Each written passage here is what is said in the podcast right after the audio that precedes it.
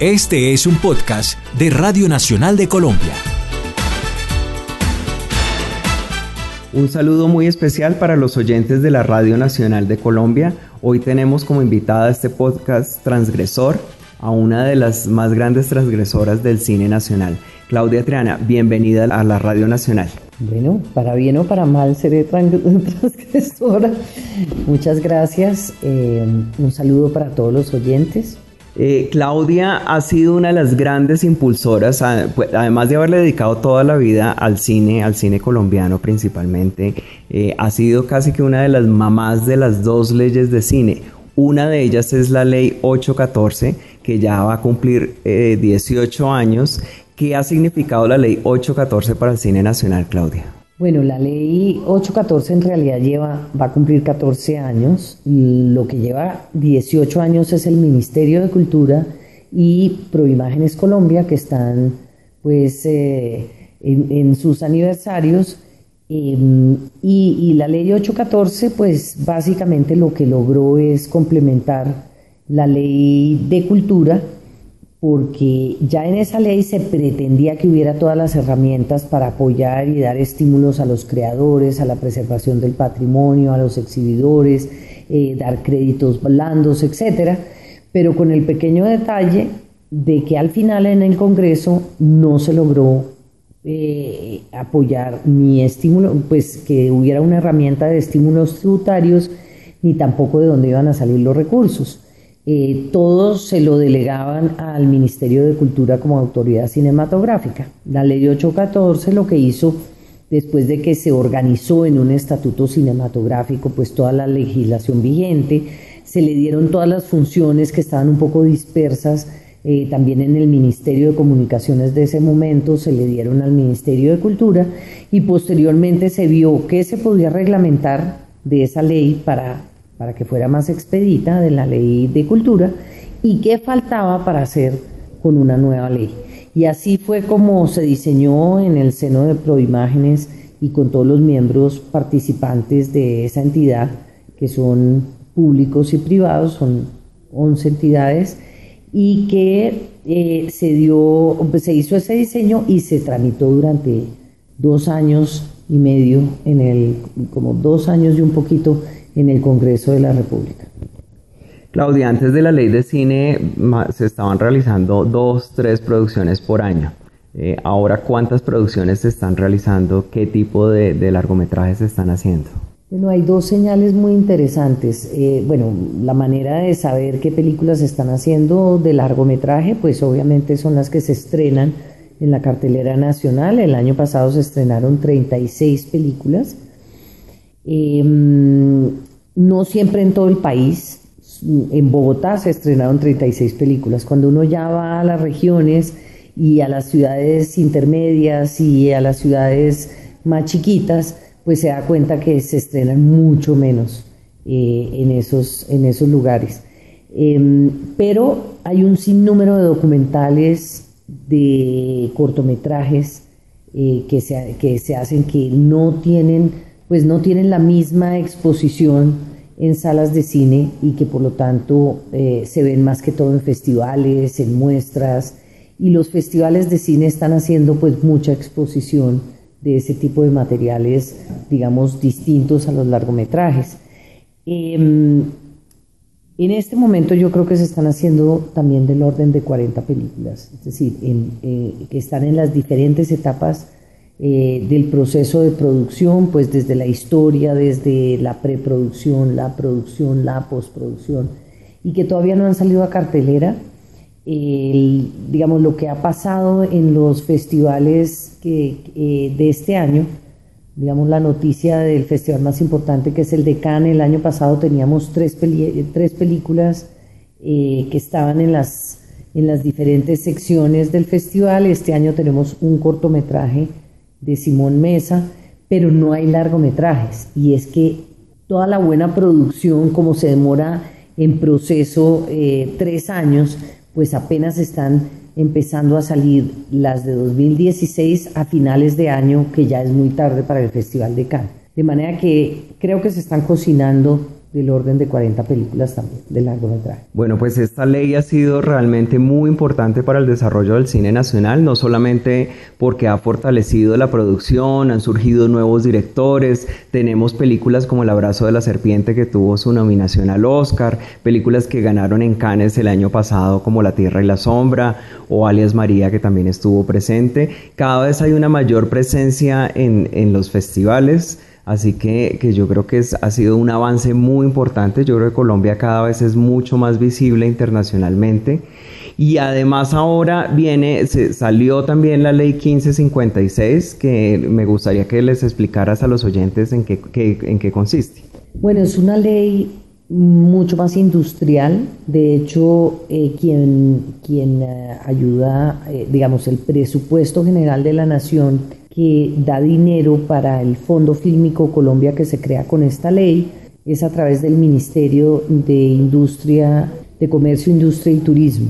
Es decir, a, diferencia de la ley, de la otra ley, que es una ley que se basa y que complementa la ley de cultura, que se basa sobre todo en la cultura como patrimonio general de la nación, esta es una ley absolutamente industrial. ¿Por qué? Por lo que, porque está buscando dar unos incentivos a aquellas producciones que inviertan mínimo en el país 1.800 salarios mínimos, que depende del valor del dólar, es entre 400 y 600 eh, y 600 mil dólares, para que, eh, y el gobierno les devuelve a través de este fondo que administra Proimágenes o que maneja Proimágenes, les devuelve hasta el 40% de lo que gasten en servicios cinematográficos o en servicios logísticos. ¿Eso qué quiere decir?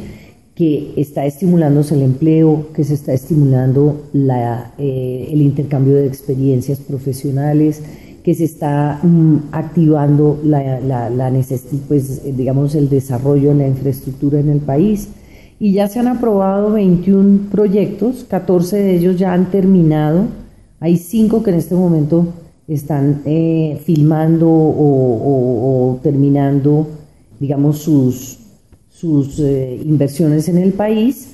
Y bueno, ese, ese fondo en tres años, pues creo que ya ha logrado eh, dar un, digamos, una señal de confianza a los profesionales internacionales. La mayoría de las películas han venido de Hollywood, películas independientes, pero también hemos tenido ya dos experiencias de estudios y además pues ya han venido figuras que el público colombiano ha oído como que estuvo en Medellín Tom Cruise, que estuvo Antonio Banderas en Colombia, fue realmente el primer proyecto que se aprobó en diciembre del 2013 con Los 33, una película que se estrenó ya en Colombia.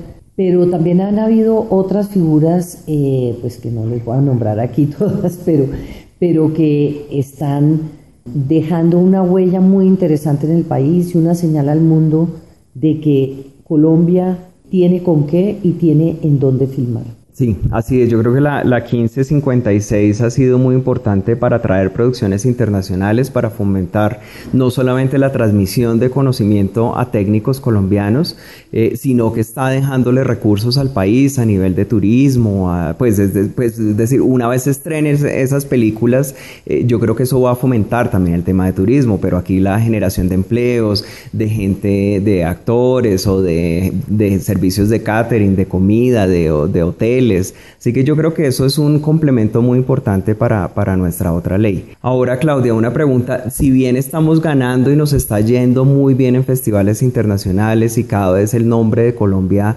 suena en Tribeca, en Sundance, en, en Cannes, seguimos teniendo el problema de los públicos. ¿Qué está pasando? ¿Qué hacer para que los públicos vayan a las salas de cine a ver cine colombiano? Porque no podemos negar que cada vez el, por el, sí aumentan los públicos que están yendo a las, a las salas de cine, pero sobre todo a ver las eh, cine de Hollywood. Bueno, eso pasa en todas partes del mundo.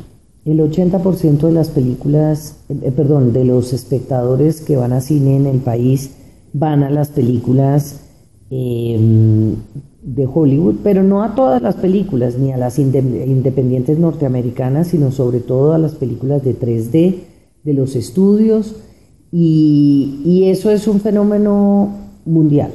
De ese 20%, lo que de todas maneras siempre está buscando la cinematografía local, pues que haya más exposición y en, las debidas condiciones en la exhibición nacional.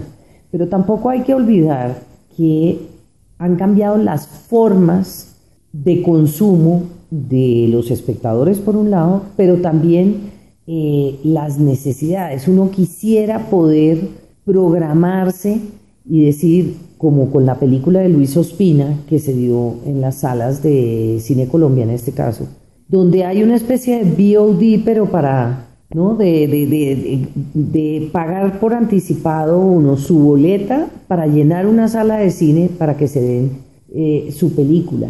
Creo que esas prácticas eh, le sirven a todos y eso creo que tenemos que incrementarlo. El que haya más salas que buscan eh, mostrar películas de autor, que no necesariamente eh, no son ni buenas ni malas, son simplemente distintas. Y por lo tanto hay que tratarlas también distinto, hay que rodearlas de otra cosa, como las galerías de arte. Entonces, creo que tenemos que ponerle el foco a apoyar diferentes eh, y a crear estímulos para diferentes maneras alternativas de, la exhibición y el consumo del audiovisual en el país. Y, estamos en ese momento de transición.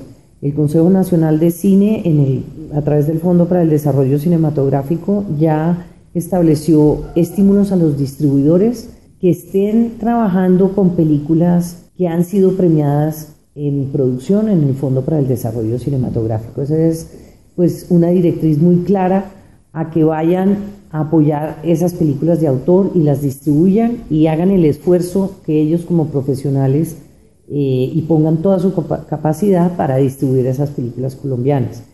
También está dando una señal a las muestras internacionales que colombianos están tratando de hacer con mucho esfuerzo en otras partes del mundo, ahí en, en, París, en Barcelona, en Nueva York, y es una categoría que ahora se cerró.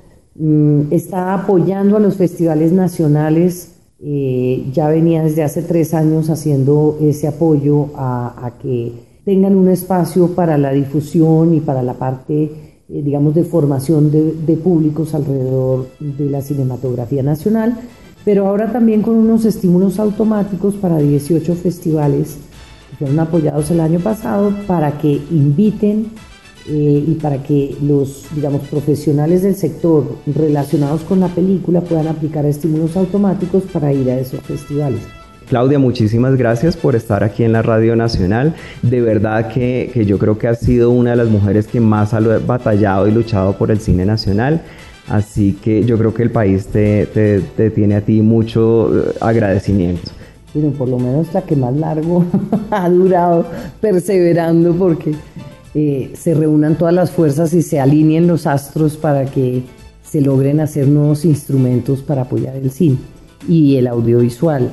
Creo que ya eh, tenemos una plataforma a nivel regional, Retina Latina, es una plataforma gratuita es un proyecto que lidera el Ministerio de Cultura de Colombia, pero que también está México, Ecuador, Perú, Uruguay, Bolivia, y que están eh, poniendo películas que todo el mundo puede eh, ver en streaming, que es una ayuda importantísima para los profesores en las universidades, en los mismos colegios que usted nombró y verdaderamente sí hay algunas iniciativas andando. Hay una plataforma que apoyó, el Fondo para el Desarrollo Cinematográfico también que se llama Cinescuela, que ya está llevando una serie de títulos con ayudas para los profesores, con, eh, para que puedan utilizarlas con sus fichas pedagógicas.